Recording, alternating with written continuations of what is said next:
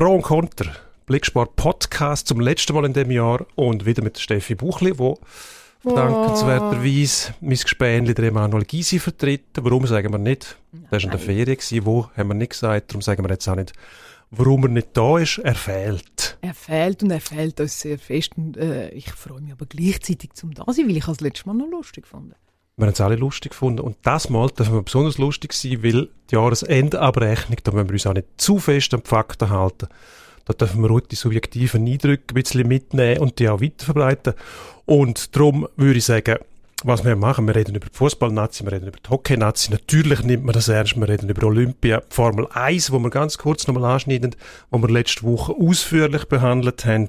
Dann kommt der Roger Federer vor, Boxen und ein bisschen Ski und dann haben wir den Rennsport, wo das mal ein bisschen unkonventionell ist, nämlich mhm. von ganz Privatem handelt oder mehr oder weniger Privatem oder wie man dem auch sagen will. Gerade lassen wir los. Pro und Contra.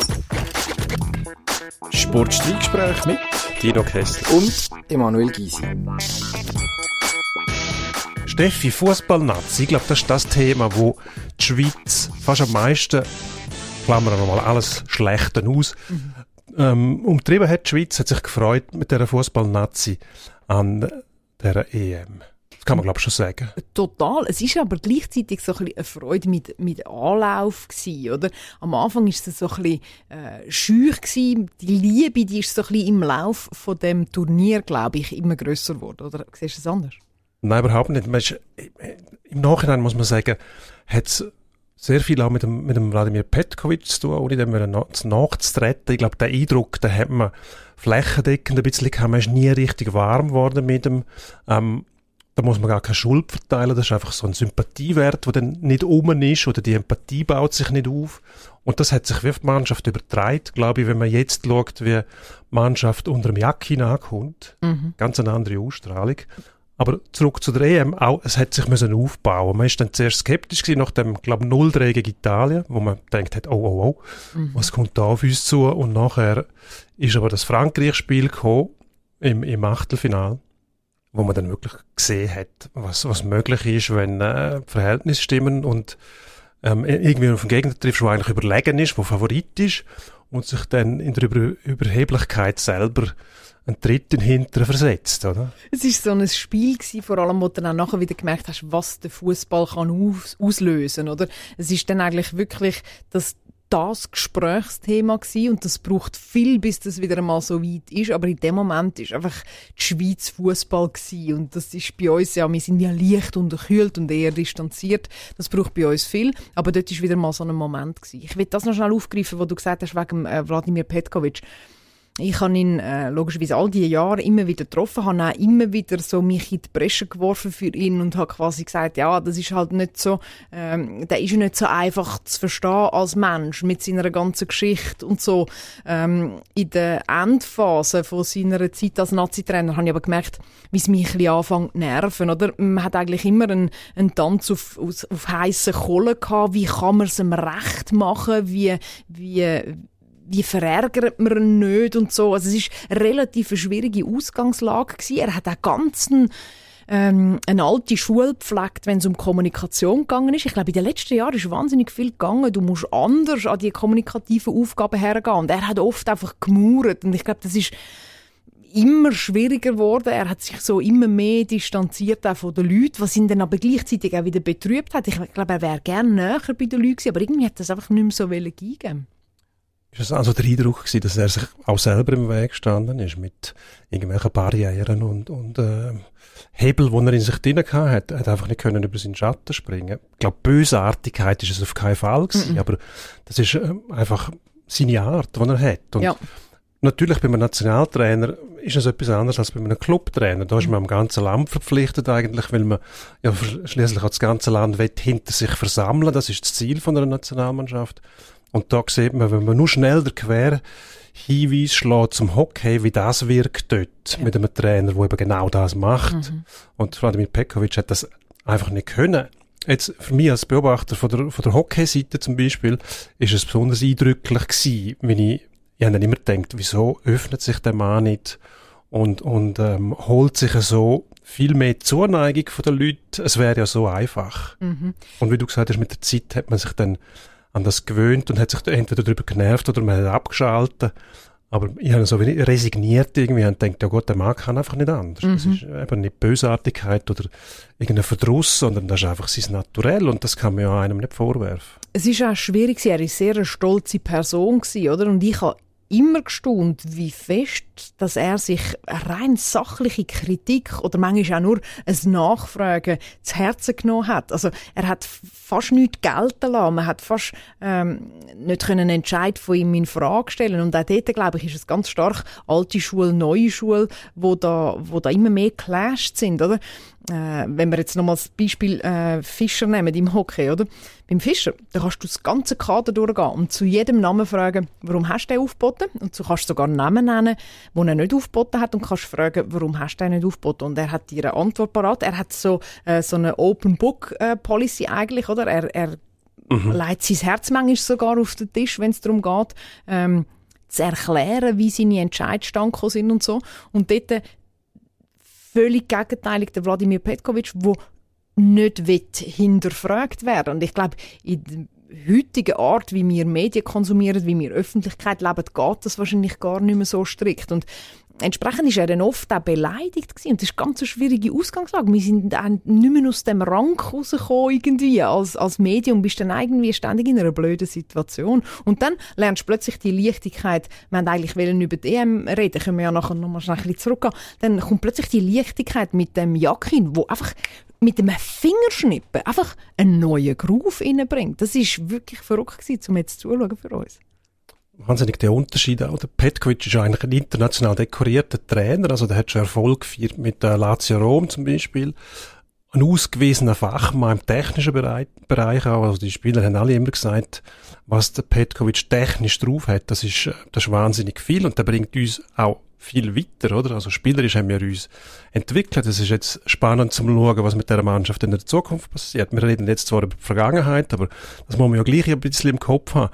Der, der Murat Yakin, der Sympathieträger ist, hat jetzt auf dieser Seite weniger auf dem Kerbholz, mhm. sagen wir es mal so, ob denn die Mannschaft noch vom Petkovic profitiert, das muss man ja immer im Kopf haben. Mhm. Das ist eine andere Frage. Das sehen wir dann wahrscheinlich in der Zukunft. Aber wie du gesagt hast, zurück zu dem Turnier, wo dann in der K.O.-Runde für uns so richtig losgegangen ist. Ich glaube, die Welle, die dann die ganze Schweiz erfasst hat, das war schon eindrücklich gewesen. Die Unterstützung nachher und die Begeisterung nach dem Frankreich-Spiel, wo dramatischer geht es eigentlich nicht mehr ausgeglichen noch gegen den Weltmeister ähm, mit zwei Goal, wo man, wo man denkt, ja, aber was ist jetzt los? Mhm. Mhm. Und dann kommt das Penalty schiessen, wo, wo an wirklich, also es hat sich nur noch immer mehr zugespielt. Hast du können schauen? Ich habe schon können schauen, ja. Ich finde es schrecklich. Ich finde wirklich, Ach schon? Penalty ist so eine Beleidigung. Ich finde es ist so anstrengend und ich finde es so random. Es macht mich fertig. Ich schaue wirklich nicht gerne. Also ich schaue Penalty-Schüsse nicht gerne im Hockey, weil dort wirklich hat's überhaupt nichts mit dem Spiel zu tun. Mhm. Das, ich finde, in der Partie sollte mit Penalties entschieden werden. Während der Saison braucht es halt aus Zeitgründen, aber bei einem wichtigen Turnier. Aber im Fußball ist der Penalty ein wesentlicher Bestandteil. Es ist wie eine Drohgebärde. Ein Foul dort und es gibt ein Penalty. Und ein Penalty im Hockey ist 50-50. Ja, aber ein Foul-Penalty finde ich auch anders. Foul-Penalty finde ich anders, aber Penalty ist am Schluss finde ich nee. Ehrenwort? Ja, ich finde es. Nein, das sind, das sind, das sind die epischen. Also man erinnert sich zurück an, an die Engländer, wo, die reden immer nur vom Penaltyschiessen, bis dann in dieser Nähe mal, mal weitergekommen sind. Das ist ihr Trauma gewesen, ja, was haben müssen ablegen, ja. oder? Und das ja, gibt's nur mit dem Penaltyschiessen. Ich finde das wirklich das Trauma. Du siehst an den Gesichtern an, was läuft. Ja. Ich erinnere an den Streller zum Beispiel mit der berühmten mhm. der Zungenschlag, ja. oder, wo du gesehen hast, der ist gar nicht bei sich, der ist irgendwo, irgendwo anders. Der, was in dem Kopf vorgeht, ich finde das wahnsinnig faszinierend. Ja. Und eigentlich im, im normalen Spielverlauf ein Penalty ist ja meistens drin. Ab und zu heben sie mal ein. Aber wenn ein Fußballgoal ein Penalty hebt, dann, ist, dann wird der gefeiert. Mhm. Das ist nicht etwas Normales. Mhm. Aber beim Penalty schiessen hast du das Gefühl, oh, also da, die Nerven, dann dreht sich alles nur noch um den einen Schuss. Mhm. Und die Nervenbelastung, die muss immens sein. Also mhm. da kann man schon sagen, Also ich weiß noch, ich habe kurz nach der EM ein Interview mit dem Jan Sommer gehabt, wo er dann erzählt hat, seine Situation dort. Alle die, die er gewusst hat, wie sie schiessen, die sind schon nicht mehr drin gewesen, sind eigentlich nicht mehr in Frage gekommen. Dann sagt er, schau, die Jungen, die sind eh so variabel, da weisst eh nicht mehr, was sie auspacken und so. Also die Situation vom Goalie im Moment vom Penaltyschiessen finde ich natürlich wahnsinnig mir hat irgendwie, nebst dem, dass eh schon eine psychologische Angelegenheit ist, also der Kopf spielt ja immer mit, das steigert sich noch in so einem Moment, wo es um viel geht, wo so eine Situation herrscht. Aber wenn nachher, als, als Schweizer bist du immer noch der Aussenseiter gewesen. Wir haben die Franzosen in die Verlängerung getrieben, wir haben sie ins Penalty gescheucht. Da hast du eigentlich alle Vorteile auf deiner Seite. Und gleich, wenn du das verloren hättest, wäre die Enttäuschung noch viel grösser gewesen, also wahrscheinlich, wenn du 3-1 raus wärst, dann hättest du können sagen, gut, der Weltmeister, abgekocht, die Franzosen, was willst du da? Mhm. Und die hat man tatsächlich ausgeschaltet. Und da kann man noch lange sagen, ja, überheblich oder nicht, aber das ist eine reife Mannschaft, die Franzosen. Eine reife, bewährte Mannschaft, die im Turnier bis, bis an die Spitze gekommen ist. Also haben die auch etwas drauf und die hat man geschlagen.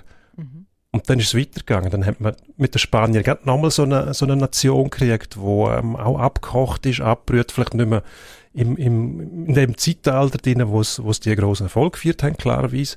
Aber auch wieder, wie die Spanier sich gesteigert haben während dem Turnier. Am Anfang sind sie kritisiert worden und haben fast keinen Goldstand gebracht. Und dann ist die Explosion gekommen, 5-0, glaube gegen die Slowakei. Ich bin nicht mehr genau ganz sicher, gegen welche Nation es war.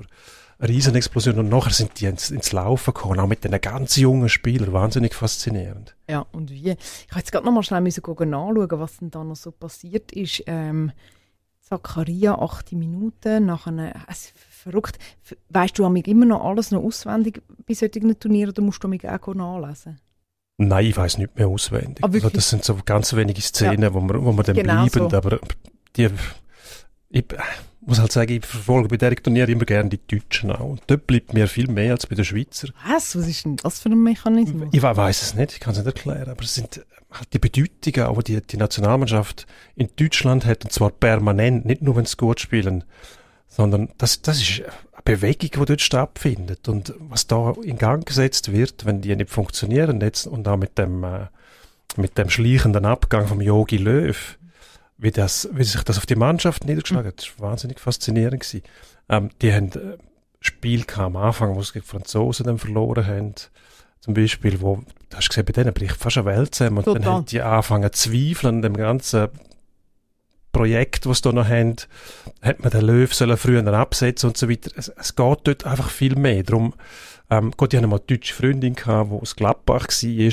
Und dort bin ich während der WM 2010 bin ich viel, viel in Köln gewesen, und habe dort ein Match geschaut und habe dort auch mitgekriegt, was dort abläuft ja. in, den, in den Fanzonen drinnen und wie die ganze, der ganze Tagesablauf wird diktiert dann von so einer Nationalmannschaft. Das mhm. hat mir meinen Eindruck ein bisschen verschärft dort. Darum mhm. ist auch viel hängen geblieben, muss ich sagen. Also ich finde äh, Deutschland natürlich auch sehr spannend und die äh, Diskussion rund um den Jogi Löw habe ich natürlich höchst spannend gefunden. Und ich habe, ich weiß nicht, was deine Position war in dieser Geschichte. Ich habe ehrlich gesagt schon ein bisschen mitleidig auf ihn geschaut, wie, wie er am Schluss verkehrt ist eigentlich als Figur. Weil ich finde, er hat so lange eigentlich eine coole Position gehabt und dann plötzlich einfach nur noch Gemäkel und dann auch seine Interviews, die man früher als cool und, und, und speziell gewertet hat, hat man plötzlich einfach zerpflückt und schau mal und er sagt nicht einmal mehr, es ist manchmal bretterhart, was da abgeht. Ja, unbedingt.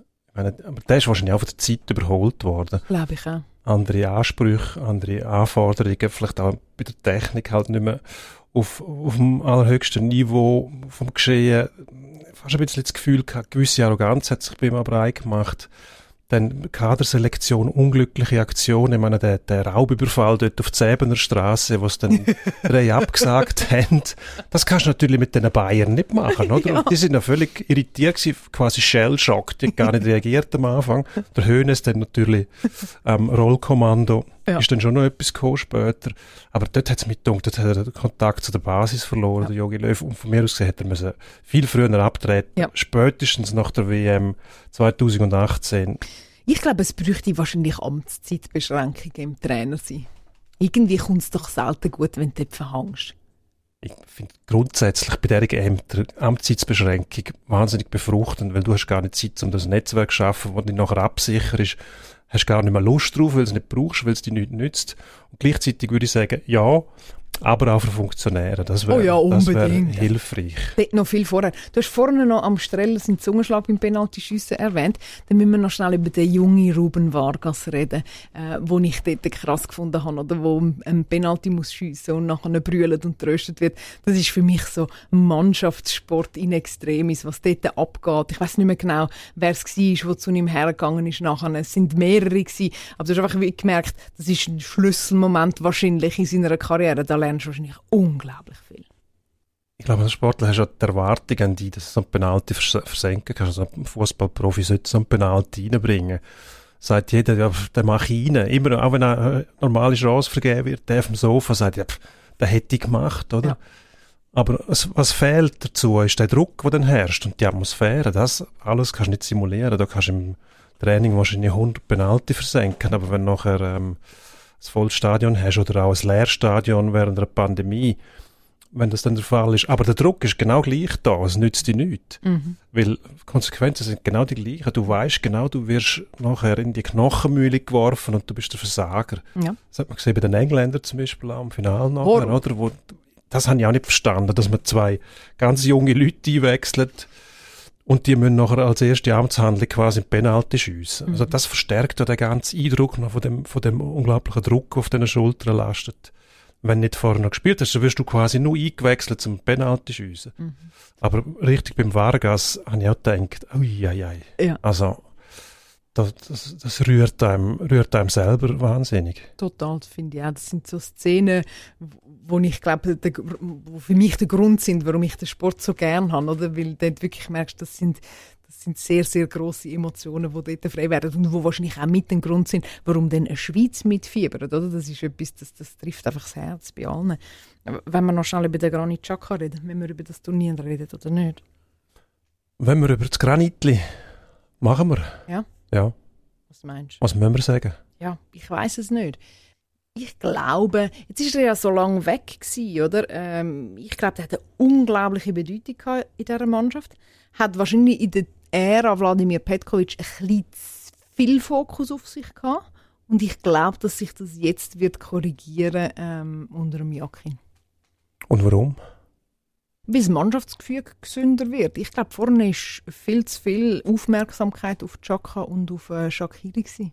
Ist das nicht nur mein Eindruck in dem Fall? Also, also sind wir uns einig? Oh Mann, Scheiße. Dass der Petkovic... Der Podcast heisst ja, warum kommt er? Oh Mann. Ja, aber das ist tatsächlich der Eindruck, den man gekriegt hat. Also der mhm. Petkovic und der Chaka, das ist so wie ein, wie sagt man, ein verlängerter Arm vom Trainer auf dem Platz, was ich meistens ungesund finde, weil dann eben gewisse Abhängigkeiten entstehen und, und auch die anderen Spieler gar nicht mehr äh, frei sind in der Entfaltung und vielleicht sich auch nicht weigern, aber gar nicht darum bemühen, man Führ zurücknehmen. Führungsrollen einnehmen, weil mhm. ja der andere immer macht.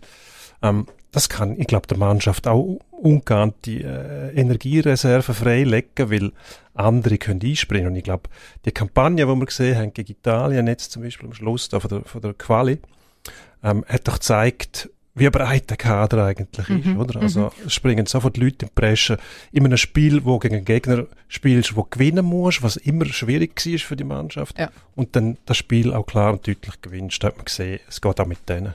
Was ich aber wichtig finde, es ist null und nichts eine Kritik an der Figur Granit Xhaka. Ich glaube, solche Figuren wie er äh, brauchen wir, oder? Ich glaube auch, wenn du mit Leuten redest, die ihn als jungen Burst kennengelernt haben, der hat schon sehr früh eine extrem große äh, Führungsqualität gehabt, so äh, eine Bestimmtheit in seinem Auftreten, in seinem Vorwärtsgehen und so. Ich glaube, für das Selbstbewusstsein von unserer Nationalmannschaft sind Chakas, die Charaktere, wahnsinnig wichtig. Aber ich glaube, es ist wie ein kleines Ungleichgewicht entstanden. Und es hat viel mit dem zu tun, was du vorher gesagt hast. Andere fühlen sich an verstecken, wenn einer zu viel Raum einnimmt. Und ich glaube, das wird sich jetzt dann äh, besser ausbalancieren. Ich finde aber, er hat höchsten Respekt verdient. Ich finde es auch äh, höchst grenzwertig, was er sich in England immer wieder muss äh, gefallen lassen.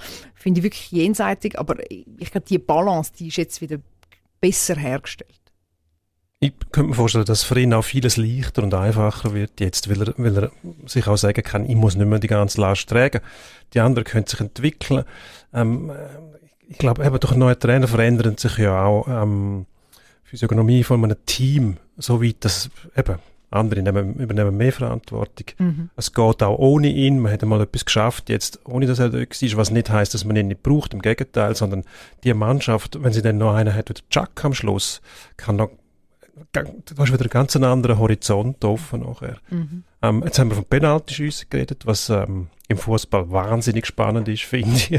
Da sind wir uns nicht einig, immerhin. Also das ist genau. gut. Gut, ich, ich schaffe es, glaube ich, einfach emotional nicht, das zu verarbeiten. Es ist mehr einfach, ich, ich, ich mag nicht. Ja.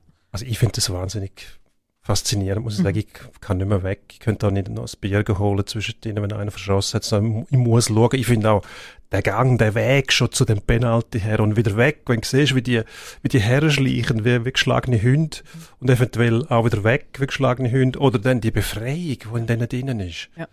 Wegen einem Penalty, oder? Mhm, also wenn ich nicht so emotional beteiligt bin, äh, schaue ich es glaube auch noch gerne. Und immer versuche aufgrund vom Herrenlaufen vorauszusagen, äh, trifft er oder nicht. Und Trefferquote ist noch gut, oder? Wenn die Körpersprache äh, deutet ist, manchmal verhaust du die auch völlig, aber das finde ich ein spannendes Game. Penalty-Schüsse hat es auch gegeben ähm, für die Hockey-Nazi zum Abschluss von ihrer WM. Nicht eine EM gibt es im Hockey nicht, aber ähm, dort sind wir ein bisschen mit anderen Gefühlen aus dem Turnier raus. Man hat äh, gegen Deutschland verloren im Viertelfinal, wo man relativ souverän erreicht hat, Viertelfinal. Aber dann ist der Gegner gekommen. Man hat den vor sich gesehen, Deutschland. Eigentlich keine Hockeygröße. Im Fußball wäre es etwas ganz anderes. Da wäre man Aussenseiter. Im Hockey hat man immer das Gefühl, man ist den Deutschen eigentlich überlegen, obwohl das gar nicht stimmt. Sie sind vor uns klassiert in der Weltrangliste. Sie haben zuletzt ähm, im gleichen Jahr, wie wir Silber geholt haben, an der WM haben sie Silber geholt bei Olympia, ähm, sind auch im Finale ganz knapp dran gewesen, wie wir noch später gegen die Schweden auch, die Deutschen gegen die Russen. Aber die Schweizer Nazi hat dann irgendwie, obwohl die Deutschen auch eine Nummer sind, hat man doch das Gefühl gehabt, die müssen wir eigentlich schlagen. Mhm, Oder täuschen wir da? Nein, finde ich total. Ich, ich habe natürlich einfach auch schon, also gut, du, deine ist noch viel länger, aber die Geschichte mit diesen Deutschland-Spielen okay. Ich finde wirklich, ich habe noch selten ein Spiel gesehen, wo du einfach hast können entspannt schauen. Es ist immer ein hoher Knorz, oder? Und ich glaube, sie liegen uns in der Grundanlage nicht. Das ist sicher mal der Fall. Und ich glaube, die WM ist schon so ein bisschen ein, ähm, ein Aufschlag auf dem Boden von der Realität gewesen, oder? Man hat eigentlich gemeint, es geht jetzt immer so weiter und plötzlich ist man wieder in dem Moment gewesen, Viertelfinal out, so kann es dann eben auch sein und ähm, ja, es ist ein bisschen so ein frustiges Gefühl wahrscheinlich zurückgeblieben, dass es jetzt wieder mal so weit äh, gekommen ist. Wobei ist natürlich viel näher an der Realität als äh, durchziehen bis im Finale. Völlig logisch, wenn du schaust, wie viele Aktive wir haben, ähm, wie viel das wir in einem Teich haben und so, dann ist, glaube einfach, Viertelfinal ist nicht ein Selbstläufer, nie. Nein, ich denke es auch nicht. Das ist äh, ein relativ realistisches Ziel, wo man, wo man kann erreichen, wo man aber nicht immer muss erreichen, finde ich auch. Es ist je nach Aufgebot, der Nazi-Trainer ist ab, abhängig vom Aufgebot, das er hat. Und man sieht einfach, die Mannschaft ist mit NHL-Spielern, tut sich die viel leichter zum Goal schiessen, auch zum Goal verhindern mittlerweile, als ohne. Das soll ja eigentlich auch so sein, weil das sind die besten Spieler, die in der besten Liga der Welt spielen. Nur gegen die Deutschen hat man im letzten Drittel vor allem das Gefühl gehabt, sie sind wieder dort, wo sie nicht mehr sein wollen. Und das ist für mich so ein bisschen ein Alarmzeichen gewesen. Man hat wieder ängstlich gespielt auf Abwarten. Ähm, entgegen von der Doktrin von Patrick Fischer, jeder Gegner jederzeit dominieren zu können und dem das eigene Spiel aufzuzwingen, hat man sich zurückgezogen. Und das ist so wie das Häschen von der Schlange gewesen. Man gewusst, irgendwann kommt der Angriff und dann, wenn der sitzt, dann ist es vorbei. Und das war wirklich mit Ansage, das habe ich auch so im Kopf. Aber ist es dann nicht im Endeffekt, also ich hoffe jetzt mal, es ist ein, ist ein Ausrutscher gewesen. Ich habe jetzt ehrlich gesagt zuletzt zu wenig Match gesehen, um das abschließend können beurteilen. Aber ich glaube fast nicht, dass unter dem Patrick Fischer die Mannschaft wieder zurück in das Gesicht könnte gehen. Das dürfen sie nicht. Mhm. Das, weil dann, dann sind wir zu wenig gut, um irgendetwas zu erreichen. Das hat man jetzt auch an dem, an der, wie hat die geheißen, Naturenergie Challenge. Challenge in der FISP gesehen, in dem Spiel gegen Slowakei, wo wieder stark auf dem Weg ist, zurück an, an, an die Spitze vom Welt-Eishockey. Die haben reagiert auf ihr Programm, das fehlgeschlagen ist, und die haben einen Haufen junge, aggressive, mobile, sehr starke Spieler jetzt, und das hat man jetzt zweimal gesehen. Deutschland gab es 7-1 gegeben, also Niederlage 1 zu 7. Mhm. Und jetzt hat man sie können schlagen, aber man hat dann gesehen, während dem Spiel hat sich die Schweiz müssen steigern und wieder öffnen. Und am Schluss hat man die Slowaken dominiert. Und das hat man zum Beispiel am Deutschland Cup nicht gesehen. Mhm. Da ist man zurückgehalten gewesen. Und ich glaube, die Spieler begreifen schon auch langsam, um was es geht, dass man nämlich so viel mehr Zugriff hat auf das Spiel, wenn man mutiger ist, auch wenn es mal Fehler gibt zwischendurch, aber mhm. Ähm, das gibt dem Spieler auch Selbstvertrauen und Rückschläge gehören, glaube ich, zum Lernprozess, aber dass man ausgerechnet in so einem Spiel dann so einen Rückschlag muss einstecken, ist natürlich ärgerlich, mhm. aber vielleicht auch hilfreich, oder? Das wird die Zukunft zeigen. Mhm. Oder eben bis zu einem gewissen Maß auch wieder ein bisschen heilsam, dass du wie nachher wieder merkst, hey, wir können einfach nie äh, der Rückfall darf es nicht geben. Oder ich glaube, das wird wahrscheinlich latent immer wieder ein bisschen Gefahr sein, dass man wieder in alte Muster hineingeht. Und das ist mitunter wahrscheinlich auch die Aufgabe vom, vom Fischer, um dort ansetzen. Wie ist seine äh, bolde Aussage gewesen, Schluss mit diesen skiheiligen äh, Zielvorgaben, oder? Also man merkt, wie er will, dass sie denkt, dass sie denkt, die Mannschaft. Er will, dass gross denkt wird. Denken Sie gross, Deichkind. Ja, genau. genau. Ähm, eigentlich das Beste, was du machen kannst, ja, weil dem Spieler erleichtert das einen Haufen. Er bringt da die Message über, hey, wenn es schief geht, bin ich verantwortlich, weil ich habe das angezettelt. Mhm dann nimmst du dem Spieler schon mal einen gewissen Druck. Und der Profi hat ja, wie gesagt, nichts lieber als eine Ausrede, die parat liegt, zum Beispiel ein Haufen Verletzte oder weiß ich was. Dann weisst du schon, wir kommen nicht so dran. Und er ermöglicht der Mannschaft das, indem er vorausgeht und sagt, hey, pff, wir holen, wir holen einen Titel, ich will irgendwann Weltmeister werden, mhm. mindestens im, im Halbfinale.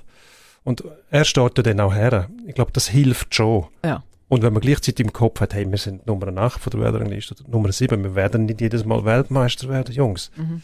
dann ähm, funktioniert das irgendwann schon. Nur, wenn es dann nicht funktioniert, mehrere Mal hin hintereinander, dann muss er natürlich auch Konsequenzen tragen irgendwann. Mhm. Oder? Das ist in der Schweizer auch wieder da es ist ja so lustig, oder?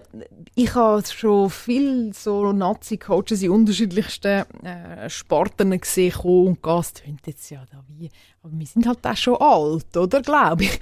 Ähm, und was mir beim Fischer immer wieder auffällt, die Leichtigkeit. Ich habe bei ihm immer das Gefühl, du könntest ihm morgen sagen, Fischer, du bist jetzt nicht mehr Nazi-Coach. Und er würde sagen, gut, ich habe eine tolle Zeit gehabt, merci vielmal, jetzt gar nicht weiter. Oder er hat null und nichts von dieser Verkrampftheit, die man manchmal gespürt bei Coaches, die sich im Amt behalten die sich etwas klammern, wo, wo versuchen, ähm, Fehler zu vertuschen und so. Er hat dort äh, die totale Offenheit und auch so Leichtigkeit. Ich glaube, fast in dem extrem harten Trainerbusiness ist das echt die schönste Ausgangslage, wenn du einfach signalisierst, wenn es morgen vorbei ist, schau ich einfach zurück und ich habe Spass gehabt. Und das zieht er recht eindrücklich durch, finde ich. Darum ist er frisch und auch für uns sehr ein, ein guter Typ. Ja, aber das ist eine Art, wo, wo nicht viel begegnet, oder? Ich glaube, das, ohne dass man da ins Esoterische hineingehen will, ich glaube, der, hat, der Mann ist irgendwo im Lot mit sich selber. Und er hat auch keine Angst vor der Zukunft. Er weiß genau, wenn ich das nicht mache, mache ich etwas anderes. Ja. Ohne irgendwelche Dramatik. Und dann kannst du dem Ganzen auch entspannter begegnen. Und, und vielleicht eben auch darum die Möglichkeit, der überlegt sich gar nicht, oh, wenn ich jetzt sage, ein Halbfinale, wir kommen nicht in ein Halbfinale, was passiert denn? weil es ihm scheiß egal ist, auf Deutsch genau. gesagt, was denn passiert. Er lebt mit den Konsequenzen, oder? Mhm. Und wenn das, wenn das, ich sage, zum Glück ist das nicht üblich im Sport bei den Trainern, weil sonst hätten wir gar nicht mehr zu tun. kein Drama mehr. Nein, ja, dann wäre alles stimmt. gut. Und das, das, stimmt. Das geht nicht. Das darf nicht alles gut sein. Es ist gut, wenn viel gut ist, aber alles gut nicht. Jetzt haben wir eben, wie schon darüber geredet, die zwei ähm, Turniere, die kommen. Vielleicht einmal das eine in naher Zukunft Olympia und WM. Nur ganz schnell die Zielsetzung. Zweimal Halbfinal könnte man ja dann vorheben und sagen, hast du gesagt. Mhm.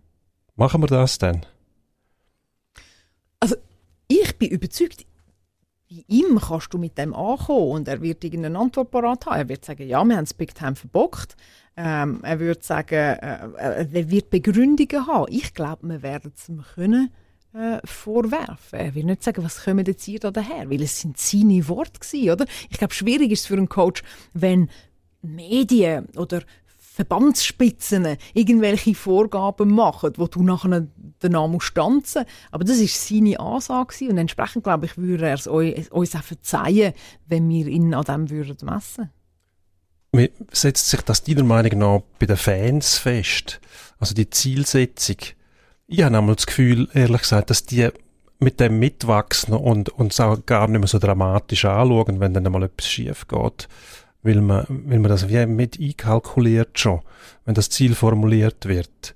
Währenddem man frühere Zeiten, wo man einmal uns vorbeten hat, wie, wie, wie unglaublich groß das ist, wenn man mal in ein Viertelfinal kommt, man das Gefühl gehabt, tatsächlich, oh, jetzt haben wir ein Wunder vollbracht und, und zum Teil, also, ja, es ist kein Wunder gewesen, es war einfach nur Zufall gewesen oder eine gute, gute Gruppe verwünscht oder mal einen riesen Spieler dabei gehabt, der ein paar Matches entschieden hat.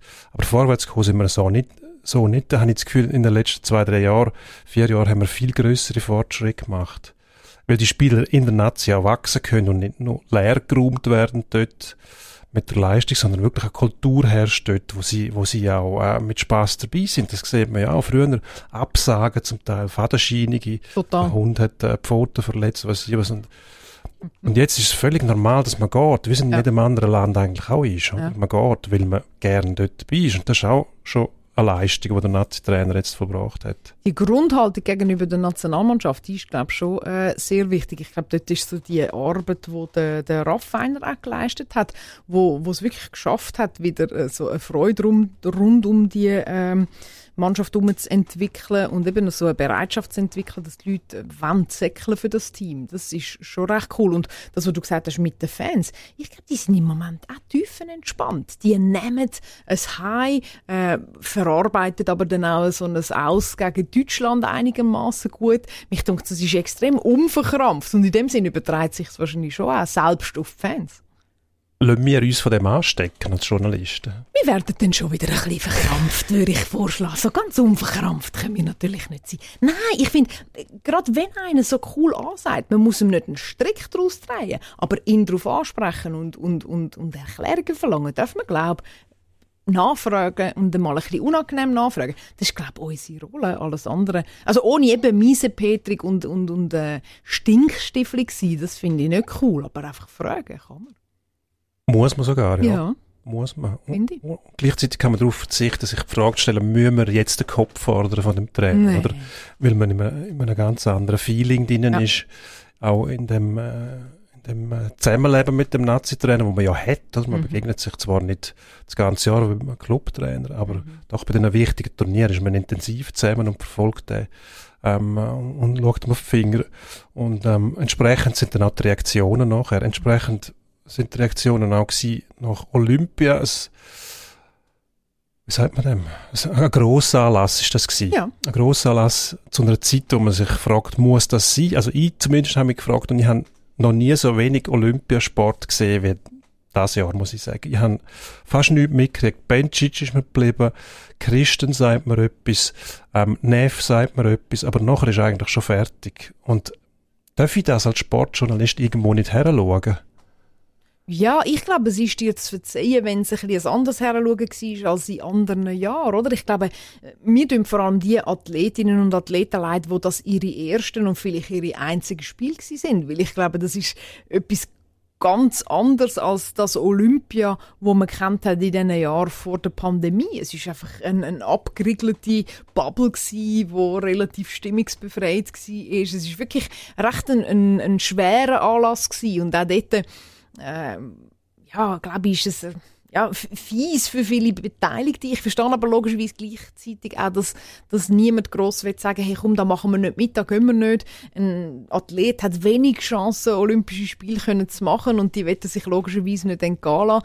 Also ich finde es total zwiespältig und ich habe auch oft als Journalist mich ein bisschen unzulänglich gefühlt, weil ich irgendwie nicht recht gewusst habe, was, was machen wir jetzt mit dem? Oder am Schluss ist das Ganze viel größer als unsere tägliche Arbeit. Entsprechend versuchst du dann auch zu sagen, komm, wir konzentrieren uns auf die Wettkämpfe, weil das Ding, der Zug fährt jetzt einfach und wir müssen da mitmachen. Aber es ist so, es bleibt ein bisschen ein schales Gefühl. Und eben, die Erinnerungen sind sehr blass, oder? Ich habe auch jetzt in der Vorbereitung dann nochmal schnell alle Medaillengewinnerinnen und Gewinner durchgeschaut und ich merke, wie ich mit wenigen Medaillen grosse Emotionen äh, verbinde. Das Dreierpodest bei den Frauen im Mountainbike ist mir noch sehr im Kopf, weil ich dort in einem Hotel war mit schlechtem WLAN. Da habe ich plötzlich gedacht, oh, jetzt müsste etwa äh, die Schlussphase sein. Habe mich eingeloggt und gesehen, oh, wow, was, Dreierführung? Dann habe ich meiner Tochter gesagt, komm, go schauen. Und habe gedacht, ja, so einen epochalen Schweizer Frauenmoment ihr zeigen. Nachher haben wir das dort geschaut und so.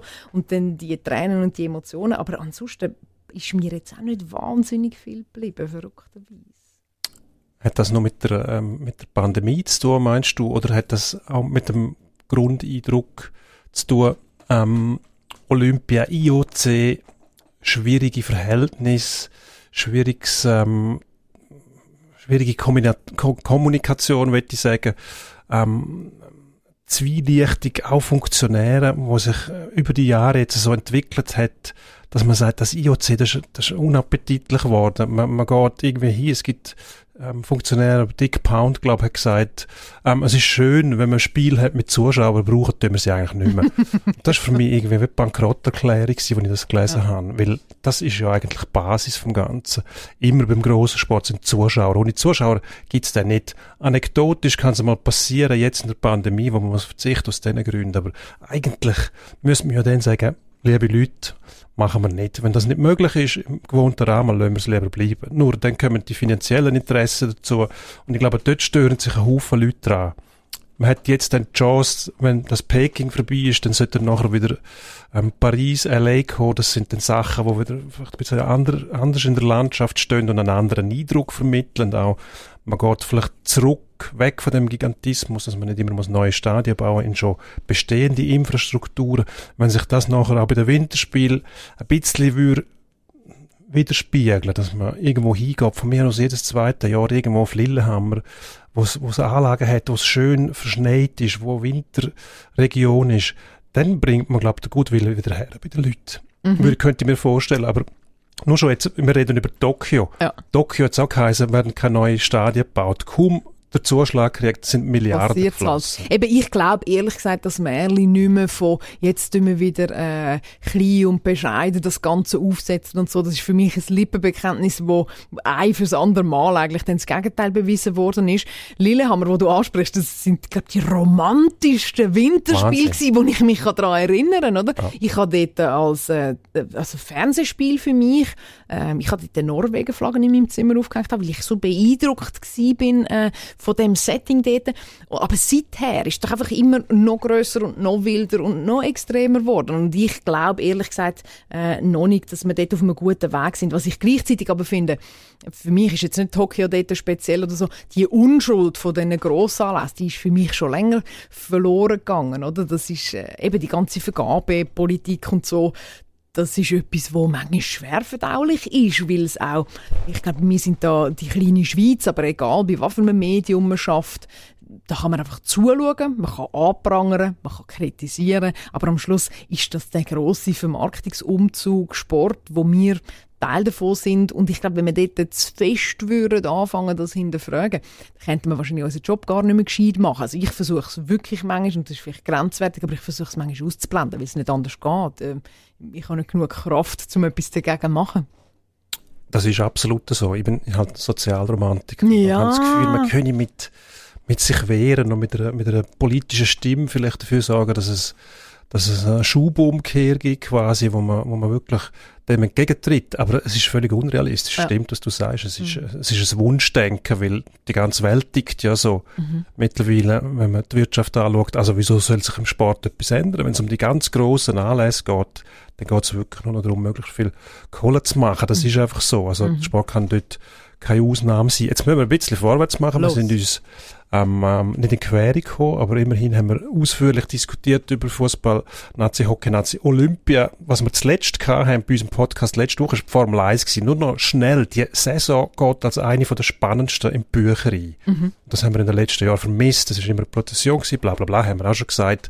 Aber was ziehen wir jetzt da draus? Und jetzt heisst es plötzlich, der Hamilton hört vielleicht auf. Mhm, das wäre jetzt gerade schaurig blöd, oder?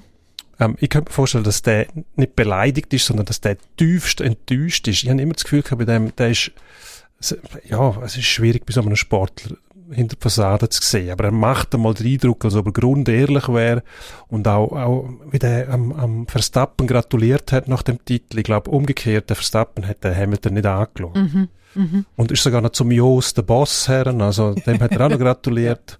Der hat vorher noch gemotzt über, also der hat für mich schon Grösse. recht viel Größe gezeigt. Und wenn man den verlieren würde, das wäre das, wär das Debakel für Formel 1 aus dem Grund. vor allem einfach gerade Bad Timing, oder? Ich glaube, es wäre im Moment wichtig, wenn man so eine Figur noch ein paar Jahre könnte behalten und nachher, glaube ich, jetzt auch müssen sie dann noch die richtigen Schlüsse aus, aus der Finalissima ziehen, oder? Äh, ich hoffe, dass ihnen viele Leute die gleiche Leier wiederholt haben, nämlich, dass sie sich nach Einfachheit und nach ähm, äh, Nachvollziehbarkeit sehnen in der Formel 1 und dass dort vielleicht noch äh, gewisse Reglemente äh, gestrählt werden. Ich weiß auch nicht, ob das jetzt sozialromantisch ist, aber das wäre cool. Sozialromantisch oder nicht, aber ich glaube, es ist nötig. Du hast letztes ja. Mal das gesagt, was, was mir so hängen geblieben ist, wenn ich einen Sport nicht mehr verstehe, dann, dann hau ich ab. Ja, genau. Mehr oder weniger. Also, dann komme ich mir blöd vor, oder? Dann fühle ich mich dumm. Und das ist etwa das Doofste, was du einem Fan kannst antun, wenn er das nicht mehr versteht, was du machst, weil dann fühlt er sich ausgeschlossen. Ich glaube, am nächsten bei dir ist er, wenn er meint, er kenne dich sein als Athlet, oder? Und wenn er das aber selber nicht mehr würde, äh, Stand bringen oder wenn er eben nicht kann nachvollziehen kann, dann, dann hängt es ihm aus.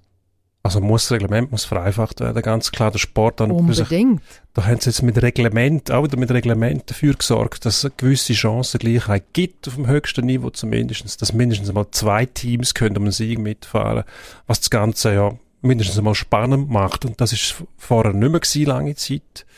Ähm, Haben sie dir jetzt eigentlich schon angerufen wegen dem Job von Michael?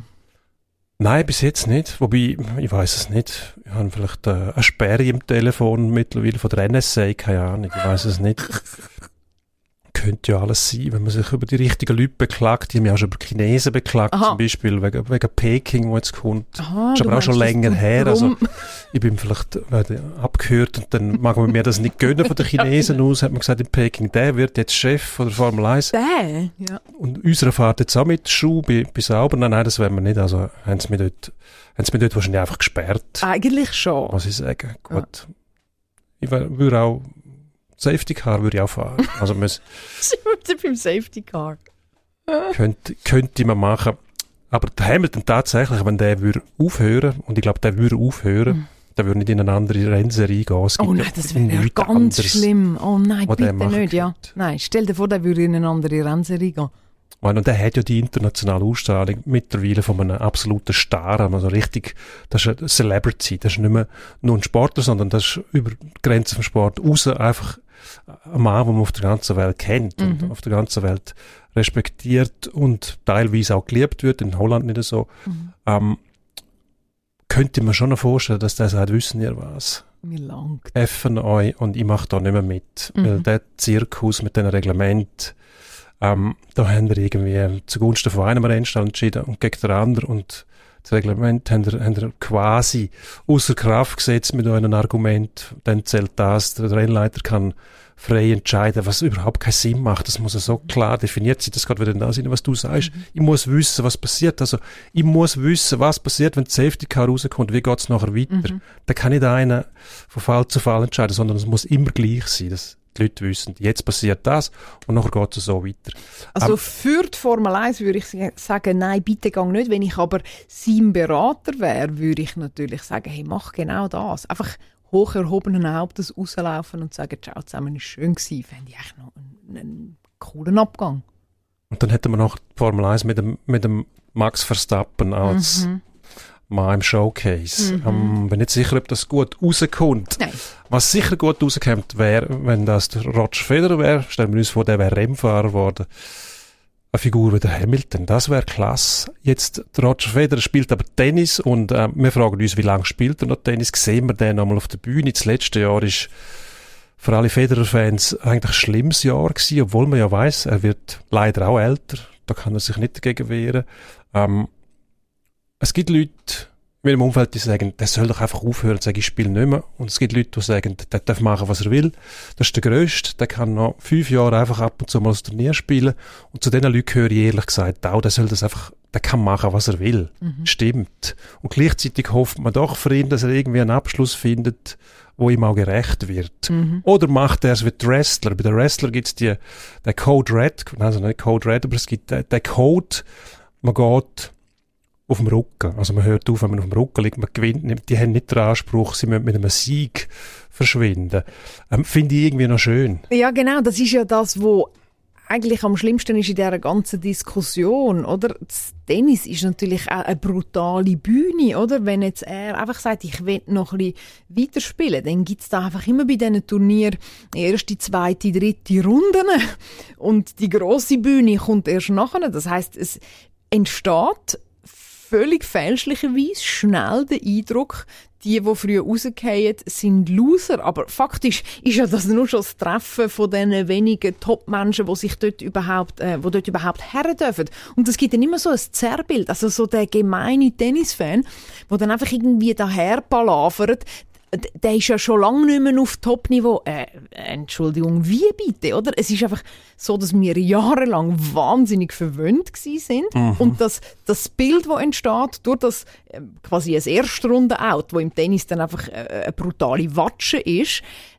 das ist ein völlig falsches Bild. Und das ist wirklich relativ schwierig jetzt auch. Auch da bin ich so ein bisschen in einem, in einem Clinch. Ich weiß gar nicht, ich verstehe völlig, wenn der einfach Spaß hat, das in einer Arbeit, wenn der jetzt sagt, jetzt schaffe ich mich nochmal zurück und dann schaue ich mal, wie es rauskommt er strahlt ja durchaus eine gewisse Lockerheit im Umgang mit dem Thema aus, aber die Leute rundherum sind überhaupt nicht locker, oder? Wir haben ja. uns einfach gewöhnt, wir schauen ein bisschen Tennis und dann schauen wir, wie der gönnt. Punkt. Und jetzt ist das nicht mehr so. Und jetzt sind wir wie persönlich beleidigt, weil wir als Zuschauer nicht mehr, nicht mehr zuschauen beim Gewinnen. Also, ja, das ist eine relativ bizarre Situation und ich glaube, äh, beim Federer ist es nach wie vor so, richtig erfassen, was wir mit ihm haben, werden wir erst, wenn wir es dann nachlesen in den Geschichtsbüchern. Oder? Das ist so ein, äh, ein Phänomen der Federer, wo du in der laufenden Karriere fast nicht kannst erfassen, weil es wie so wahnsinnig ist, dass aus der kleinen Schweiz so etwas entsteht und einer so um die Welt geht. Ein so, als die Deutschen den Bäcker hatten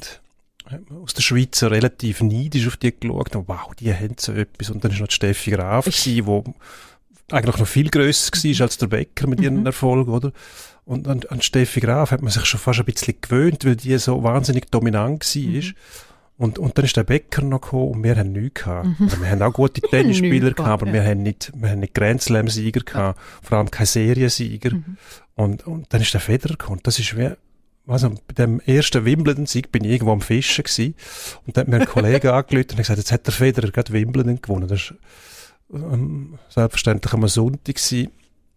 Und dann habe ich gedacht, das ist ja gar nicht möglich, dass wir einen haben in der Schweiz, wo, wo Wimbledon gewinnen kann. Das war für mich völlig absurd gewesen, weil das sind nämlich Borg, McEnroe, Connors, ähm, weiß ich was noch, Vitas Gerulaitis ist mir geblieben, ich weiß nicht, ob der gewonnen hat, aber der hat dort einen riesen Auftritt gehabt, Anastasia, all die mhm.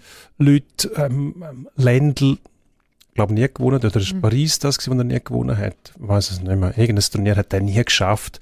Auch so eindrücklich gewesen, Sampras, Agassi, all die, die Namen. Und der kommt einer aus der Schweiz. Mhm. Tennis ist für mich immer ein Weltsport gewesen, bis zu dem Zeitpunkt, wo ohne die Schweiz stattfindet. Ja. Und dann auf einen Schlag ist sind wir da? mit drin gewesen. Mhm. Mhm.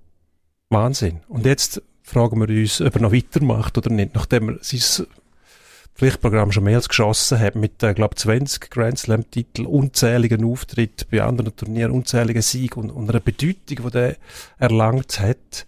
Und ähm, klar gibt es auch Kritikpunkte, engagiert er sich dort genug, meldet er sich, wenn es um Politik geht, genug, sage ich auch, könnte er vielleicht mehr machen, muss er aber nicht unbedingt. Ich glaube, der hat seine Rolle besetzt und die verfolgt er jetzt einfach und da verbügt er sich auch von niemand und das macht doch auch wieder Eindruck, dass er sich einfach selber treu bleibt. Und ich glaube, so wird er es auch handeln mit dem, mit dem Weiterspielen. Total. Ich glaube, da ist eine Handvoll Menschen involviert, sein engste Umfeld, wo er wird äh, mit einbeziehen in die Gedanken und Prozess. Ich glaube, das ist auch sehr ein schwieriger Prozess in so einer Karriere. Also Rücktritt ist an sich schon ein schwieriger Entscheid, aber äh, bei so einer grossartigen Karriere ist es wahrscheinlich noch besonders schwierig. Äh, wenn wir uns jetzt auf den Test rauslassen, würde ich sagen, ähm, richtig top wird wahrscheinlich schwierig, aber ich würde mich wahnsinnig freuen, wenn es einfach noch so einen sympathischen Abschiedsauftritt gibt, wo wir einfach nochmal in die alten Zeiten schwelgen können. Da müssen wir uns vielleicht einfach ein bisschen umstellen. Wenn er noch irgendein Turnier spielt, dann müssen wir am Anfang schon schauen und nicht das Gefühl haben, ich schaue dann am Halbfinale, wenn es richtig spannend wird, sondern genau. eben die Leistung, dass man überhaupt bei diesen Turnieren mitspielen kann, die ist, ähm, ich glaube, jeder, der selber Tennis spielt, ich mache es nicht, aber der kann das ungefähr einschätzen, wie, wie unglaublich gut das sein muss, dass du überhaupt in so ein Turnier kannst. Mhm. Ähm, Im Quervergleich mit dem Golf zum Beispiel sagt man ja immer, der Tiger Woods, sobald der mitspielt, gehen die Schallquoten, zum Beispiel bei den amerikanischen Kollegen, 300 Prozent mehr. Das ist auch so ein Typ, oder? Im Golf kannst du einfach mindestens zwei Runden spielen, das ist die Hälfte vom Turnier. Mhm. Und dann bist du am Wochenende nicht mehr dabei. Das tut denen auch weh, aber mhm. immerhin haben sie dann noch. Und das mhm. sollte man vielleicht beim Tennis auch ein bisschen dran denken. Vielleicht kann man ein paar Regeln ändern. Alex Federer, dass er genau. mindestens drei Runden mindestens, immerhin spielen kann. das wäre doch schön. Boxen. Wir ja. hatten einen Kampf gehabt in dem Jahr, wo die ganze Welt davon geredet hat. Und der Kampf, du magst dich erinnern, mhm. eine Riesensache. Wie wenn es gestern gewesen wäre. Wir sind äh, beides nicht die letzten besten Boxexperten. Der Gysi, gell? Der Gysi ist, äh, Gott, der Gysi. Aber du hast dich sicher briefen lassen vom Gysi. Der Gysi weiss eigentlich praktisch alles. Ja, Oder, das ist schon ein bisschen so, gell? Wenn nicht, dann tut er so. Und das ist auch, das ist auch Stärke, die er hat. Und, äh, Fury Talent. Wilder redest du, gell? Tyson Fury hat Deontay Wilder geschlagen in einem epischen Kampf, muss man sagen. Der Wilder, wo eigentlich nur die furchtbar, die, die recht, ähm, wie sagt man dem, die rechte Wumme hat. Von der muss man sich aber in Acht nehmen. Also mhm. mir sowieso, aber mhm. auch einer wie der, wie der äh, Tyson Fury hat gewusst, ich muss schon aufpassen, dass der mich nicht verwünscht mit dieser rechten Gerade, richtigen Haken. Und er hat auch richtig müssen einstecken. Der Fury hat ihn dann aber wirklich rundenlang durch den, durch den Ring geboxt. Und das hat mir zum Teil, ich habe gedacht, oh, wie lange steht ich denn? Und, ähm, hast aber nie gewusst, ob dann nicht wirklich noch der Lucky Punch kommt vom anderen. Und dann hat er ihn aber abgebracht, aber es war ein Kampf gewesen, der er mitgenommen hat, wo, ähm, nicht, dass man es nicht erwartet hätte, aber wenn es dann so gesehen ist, muss ich sagen, der hätte furchtbar müssen einstecken, der Wilder. Am Schluss ist er dann, ist er dann um und irgendwie hat man es erwartet, aber gleichzeitig hat man schon vorausgeschaut und gesagt, jetzt, jetzt muss das jetzt muss es um alles gehen. Jetzt wollen wir mal wissen, legen Karten auf den Tisch. Einer soll alle Titel haben, oder? Und dann hat man erwartet, dass der Anthony Joshua das sein wird. Aber das hat es leider dann nicht gegeben, wenn man mit dem Ukrainer Alexander Usyk nicht gerechnet hat. Also man hat schon ein bisschen damit gerechnet, aber dass der dann den schlägt, mhm. das ist dann irgendwie schmerzhaft gewesen, vor allem für, für die Angelsachsen, wo natürlich Sie hätte die Geschichte anders wollen haben. Ja, mit dem Ukrainer können sie nicht so viel anfangen, oder? Das ist ähm, in ihrem Sprachraum eigentlich dann der Big Bang wäre das gewesen und das haben sie jetzt verhindert. Aber ich finde, es hat, das Boxen hat wieder gewonnen in den letzten Jahren. Es hat so ein Loch gegeben zwischen denen, wo man gar nicht mehr richtig gewusst hat, kann man die noch ernst nehmen oder nicht. Ähm, und wenn das Profiboxen abdriftet in Richtung ähm, Wrestling, dann wird's bitter, oder? Also das darf nicht sein. Ein bisschen Klamauk gehört dazu. Es gibt ja auch die Möglichkeit, ähm, dass zum Beispiel der Fury würde ähm, Joshua quasi die, die Möglichkeit auf einen Rückkampf gegen den Usyk abkaufen, dass es dann zu der Vereinigung kommt. Das finde ich, das liegt drin, das kostet ja Geld mhm. und das ist dann einigermaßen transparent, aber es muss schon ernsthaft betrieben werden und ähm, die ganzen Figuren, die sind ja, die sind ja, die balancieren auf einer Rasierklinge. Also auch, auch äh, der, der, der Fury zum Beispiel mit seinen Anekdoten, oder? Also man muss den Sportler immer noch können ernst mhm. nehmen. Mhm. Und wenn er mehr mit dem rundum punkten will, als mit dem, was er im Ring macht, dann wird es für mich auch schwierig. Und dort ist das Boxen, glaube ich, wieder auf einem Weg zurück. Ja, aber es war wirklich eine Talsohle und ich glaube, es ist ein, ein ähnliches Thema, wie wir vorher mit der Formel 1 äh, angesprochen haben. Oder ich mag mich also die grossen Boxnächte erinnern, wo ich äh, ein Kind war, wo, wo man den Wecker gestellt hat, oder wo man hat dürfen aufbleiben und dann ist da eine grosse Kilbe gewesen, oder? Und ähm, Nachher hat man es wahrscheinlich ein bisschen weit extrem gemacht, oder? Es ist einfach nur noch Business und abgekartetes Spiel und, und, und äh, schwierige Geschichten gewesen. Und irgendwann laufen dann die Leute davon und dann ist wahrscheinlich parallel dazu noch der Aufschwung von UFC und anderen Serien gekommen, die dann einfach sehr viel Aufmerksamkeit auf sich gezogen haben. Und wenn sie jetzt wieder dort rauskommen, dann müssen sie schon gute Geschichten liefern. Ich liebe natürlich Boxen, weil ich finde, es ist, äh, also die Figuren, die es dort hat, oder? Ich habe gerne ein bisschen Unterwelt, noch eine Prise Unterwelt im Sport innen und das hast du natürlich dort äh, in einer sehr, sehr guten Form. Ich fände es schön, wenn sie das äh, das Grundarchaische wieder mehr könnten zelebrieren und weniger abgekartet äh, in dem ganzen Business wäre. Das große Problem in dem ganzen Zirkus sind auch die verschiedenen Verbände, die es gibt, wo auch fast niemand mehr durchblickt, oder? Also, Doof. dass man das nicht herbringt, aber hat auch mit finanziellen Interessen ja. zu Die einen vermarkten sich selber. Genau. Ist lukrativer, als wenn es nur einen Verband mhm. gibt. Aber eigentlich müsste es nur einen Verband geben und mhm. der kontrolliert alles. Und dann gibt es verschiedene Gewichtsklassen und dann kannst du sagen, das sind die grössten Boxer, die wir im Moment haben. Mhm. Im Moment ist es tatsächlich vollkommen unmöglich, zum einen Überblick zu behalten, wenn du dich nicht ausschließlich auf das konzentrierst. Ja. Und das stört mich, das geht dann wieder in das hinein, was du vorher gesagt hast, wenn ich den Sport nicht mehr begreife, dann schalte ich ab. Es wertet das Produkt ab. Ich glaube, Boxen muss sich als Branche eigentlich zusammentun und sagen, wie wollen wir uns aufstellen. Und wenn es unterschiedliche Verbände gibt, dann sind das Interessenskonflikte und das ist per se schon mal schlecht, weil es Aufmerksamkeit verzettelt. Ich glaube, Entertainment ist ganz festes Aufmerksamkeit. Es heißt schon um Aufmerksamkeit. Und wenn du dich dort verzettelst und es dann eben x Verbände gibt, dann hast du am Schluss Schluss ein Haufen Kuchenstückchen, aber, aber äh, der grosse Kuchen hat keinen Wert mehr. Das war jetzt ein schlechtes Bild, aber ist okay. ah. Wir sind eh wir näher unserem Ende. Ja. Bald beim, beim Endspurt. Dann, aber mhm. bevor wir zu dem gehen, haben wir noch Ski. Ski. Ich glaube, wenn ein Name ein bisschen, gut, das ist auch der Eindruck, den man jetzt am Schluss gewonnen hat, aber der Odermatt, mhm. da gibt so viel zu reden mhm. im Moment. Was, was fangen wir mit dem an? Ist das, ist das eine Figur, wo mal ähm, die Ausstrahlung und Position von einem Hirscher kann einnehmen? Ich glaube schon, definitiv. Ich bin letzte Woche lang Skifahren und ich habe den gleichen Ski wie er, ein Stöckchen Ski. Da habe ich schon ein bisschen gemeint, ich sage ein bisschen Odermatt. Nein, jetzt kommt so ein Stolz auf, dass du eben auch ein, äh, und das habe ich glaube seit dem Pirmin Zurbrücken und Kessel eigentlich nie mehr gehabt. Ist ein Kessel gefallen? Ich weiß es nicht. Ich glaube. Oh, verreckt. Ich, ich glaube, er ist Kessel gefahren. Seither haben wir das nie mehr gehabt. Jetzt habe ich gemerkt, ich, es ist schon so ein bisschen, ich glaube, der könnte eine riesige Figur werden. Ist also, ein guter Typ, oder? Oder glaubst du nicht so recht?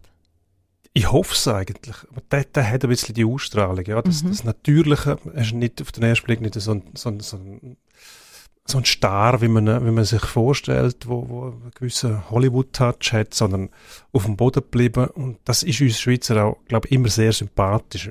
Alle unsere grossen Skifahrer sind eigentlich so gewesen. Der Russ ist so ein Typ gewesen. Ja. Der Zorbricken ist mir fast schon wieder ein bisschen zu fest so gewesen. Er muss ja gleich noch eine gewisse Frechheit besitzen. Ja. Also. Und es passt natürlich auch zu dieser quasi Alpenveranstaltung vom Ski, oder? Also eine gewisse Bodenständigkeit nehmen wir einfach unbedingt. Und er hat so eine Mischung, oder? Er ist dann doch noch so Red Bull-Athlet, also er ist doch dann noch in dem grossen Business mit dabei, oder? Wo man auch kann sagen hey, der hat es geschafft. Die nehmen nicht einfach irgendeinen dort auf in das Portfolio.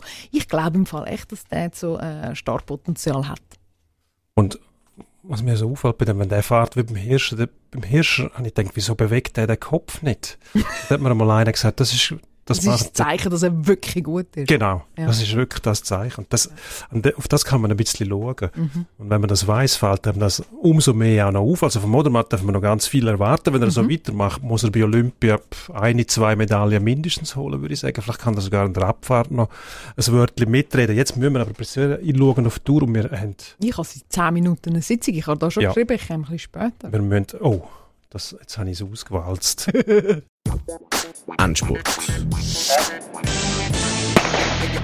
Das ist eine Kompensation für letztes Mal. Endspurt machen wir nur Klamauk. Heute haben wir uns gegenseitig Super. versprochen. Ja. Und ähm, anfangen wenn wir mit der Weltmeisterschaft von der Schwarzmurmler, eine sehr interessante Veranstaltung. Jetzt hat es eine Terminkollision gegeben mit der Pandemie, darum findet die schon mal nicht statt, was schade ist.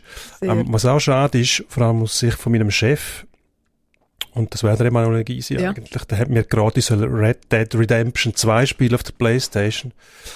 So. Aber der ist einfach selber schuld. Also er ist selber schuld. Er ist selber schuld. Jetzt bin ich hockt. Ich habe angefangen zu spielen und du kannst dort, das ist im Wilden Westen, du kannst dort stundenlang durch die Gegend reiten und fischen oder Domino spielen irgendwo am Lagerfeuer oder äh, Zeug jagen oder ähm, kannst auch Raubüberfälle begehen. Dann wirst du gejagt. Das ist ähnlich wie GTA, wer GTA kennt, Grand Theft Auto. Ähm, auf dem aufbaut einfach auf einem Pferd statt mit einem Auto. Und es ist tatsächlich so, du bist hockt und ich meine, ich bin weit über 50. Ja. Und ihr tappt mich dabei, wenn ich an dem Gerät sitze und alles rundum vergesse. Also, es kann irgendwie das Telefon läuten, interessiert mich nicht. Ich will einfach weiterspielen. Ich habe 13 legendäre Fische fangen. 10 habe ich jetzt gefangen. Und du musst auf der ganzen Landkarte umreisen. Und, aber du musst zuerst einen Spezialköder haben. Wenn du den nicht hast, verwöhnst du die Fische nicht. Und ich habe das nicht gewusst. Ich bin einfach fischen und habe wirklich, das längste war, 43 Minuten habe ich versucht, ähm, einen Lachs zu fangen. Mhm. Und ich habe aber immer noch Hecht dran gehabt, weil der Lachs hat gar nicht abbissen auf den Köder, den ich hatte. Also, so verblödet ist man mittlerweile. Und wenn man Red Dead Redemption 2 spielt, dann bitte vorher informieren, um was es geht, damit man nicht zu viel Zeit verliert. Ja. Aber einen Berg sehen und man will einen Fisch fangen, den man gar nicht fangen kann. Ich habe es vorhin schnell angeschaut, es sieht wahnsinnig schön aus, die Landschaften. Aber ich habe weder eine Playstation noch ich, ich habe mal Super Mario, so ein, weißt du, das Pocket-Spiel da, wo man Ja. können auffalten, Päckchen verpacken und so. Das habe ich gemacht. Seither ist meine Gaming-Karriere zu Ende. Ich kann wirklich nicht mitschwätzen, aber zum Glück hast du Zeit gefunden für einen kleinen Podcast. Das ist vernünftig. Ich muss sagen, das ist vernünftig. Ganz eine pragmatische Frage. Ähm, was ist der beste Staubsauger? Ja, leider ganz klar Dyson, wobei meiner gerade auseinandergefallen ist. Das ist jetzt wirklich blöd. Und er ist noch Ach nicht so alt gewesen, dass ich finde, er darf auseinandergehen. Und äh, ich staubsauge jetzt auch nicht so, dass der jetzt der geht- müsste auseinandergehen. Von dem her bin ich gerade ein bisschen zwiespältig, aber ansonsten würde ich sagen Dyson. Was bist Ist- du gerade am... Äh, Ich sage Siemens. aha. Wir vertrauen auf die Deutschen, weil die deutsche Technik, die verhebt eigentlich immer. Aber hast du so ein Maschinenli, wo den ganzen Tag durch am Ah, Staubsaugen nein, nein, ist? nein. Nicht. Ich tue ja. gerne selber Staubsaugen, Ja. weil, ich, weil ich auch sehe, wenn die, die Staubspuren Mhm. Reduziert werden. Das erinnert mich einmal so an, an Zamboni, wo die Ja. Eis putzt. Ah ja. Das ist wirklich, du siehst dann etwas, wenn du es selber machst. Ja. Und ähm, am, am Dyson traue ich nicht, Mhm. muss ich ehrlich sagen, weil ich glaube an einen Staubbüttel. Gibt es denn einen Siemens, wo man kann draufsitzen und in der Wohnung rumfahren Das wäre noch näher beim Zamboni. Nein, aber ich wünsche mir einen Rasenmäher, wo ich könnte in einem virtuellen Garten rumfahren. Vielleicht Ich gibt's das. noch das Anwesen. Ah, virtuell, ja, stimmt. Also Red Dead Rasen Redemption 3 kommt vielleicht gleich raus. Und zum Schluss noch eine Frage an uns. Ja. Apropos denken Sie groß, was wir schon mal erwähnt haben. Wer wird denn Weltmeister? Hm. Ja, also, warum jetzt nicht die Schweiz? Im Fußball oder im Hockey? Äh, Bei beiden. Also wenn schon, würden wir gerade das Jahr durchziehen, oder? Das wären griffige Ziele, die wir schon hätten für unseren Podcast. Die Schweiz wird Weltmeister. Machen ja. wir. Ja, komm, das Gut. Und wir lassen völlig offen mal noch, Wo? wo genau. Ja. Suchen Sie sich etwas aus. Ja. Und vor allem bleiben Sie uns treu. Auch nächstes Jahr Spotify, all die bekannten Plattformen. Wären wir sehr froh, weil jetzt müssen wir wirklich ausschalten. Wir wünschen Ihnen ähm, schöne Festtage, einen guten Rutsch und was man immer noch wünschen kann. Und wir hören uns Gesund. genau nächstes Jahr. Maske auf und durch. Dann. Ade.